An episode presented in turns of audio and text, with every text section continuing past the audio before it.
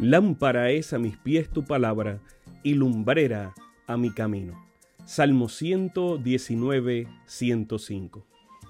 Que el Dios de los cielos bendiga tu vida en este momento junto a tus seres amados. Bienvenidos a un espacio de inspiración bíblica donde su corazón será lleno de esperanza. Como un regalo de la Iglesia Adventista del Séptimo Día de King, Texas, compartimos la lectura devocional para adultos correspondiente a este bendecido día. Pablo, reavivado por una pasión. Autor, Pastor Bruno Razo. Que Dios te colme de misericordias en este preciso instante. Oremos. Amante Padre, que en este momento tu palabra trascienda al corazón de quien la escucha, sea sembrada y dé fruto para la vida eterna. En el nombre de Jesús. Amén. Muy buenos días queridos hermanos. La matutina de esta mañana se titula Propone y dispone. Está basada en el versículo bíblico de Filipenses 3, 14, 13 y 14. Hermanos, yo mismo no pretendo haberlo ya alcanzado, pero una cosa hago, olvidando ciertamente lo que queda atrás y extendiéndome a lo que está delante, prosigo a la meta, al premio del supremo llamamiento de Dios en Cristo Jesús. Una cosa hago. A veces pretendemos estar en muchas cosas y, al final, no estamos en nada. Una cosa te falta, le dijo Jesús al joven rico en Marcos 10:21. Una cosa es necesaria, le dijo el Señor a Marta, Lucas 10:41. Cuando, como María, elegimos hacer la cosa indispensable, es la parte que nadie podrá quitarnos.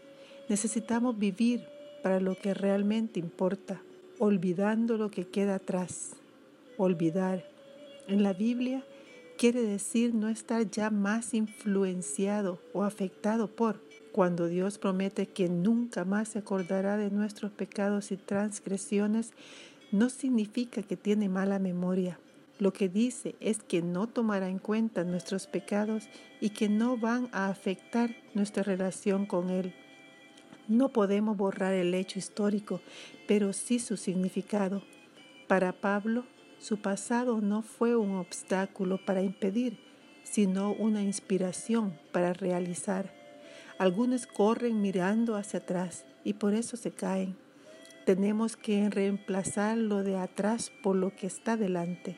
Prosigo. Un hombre no se convierte en un atleta triunfador escuchando discursos, ni viendo películas o leyendo libros, ni animando con gritos al equipo lo hace luego de un esfuerzo intenso. Vamos por la meta y alcanzaremos la recompensa. Proseguir es un trabajo en equipo con Dios. Él no corre en nuestro lugar y nosotros no podemos correr solo, corremos juntos. La historia nos dice que cuando Napoleón planeaba invadir Rusia, llamó al embajador para decirle que si ofrecían resistencia serían totalmente destruidos. Con serenidad, el embajador respondió, el hombre propone, pero Dios dispone. Entonces Napoleón agregó, dígale a su emperador que yo soy el que propone y el que dispone. Poco después, los, hechos desvirtuaron la pretensión napoleónica. La soberbia del que cree que puede solo es necedad, mientras que sabio es aquel que procede por la gracia y las promesas del Señor. Dios propone y dispone.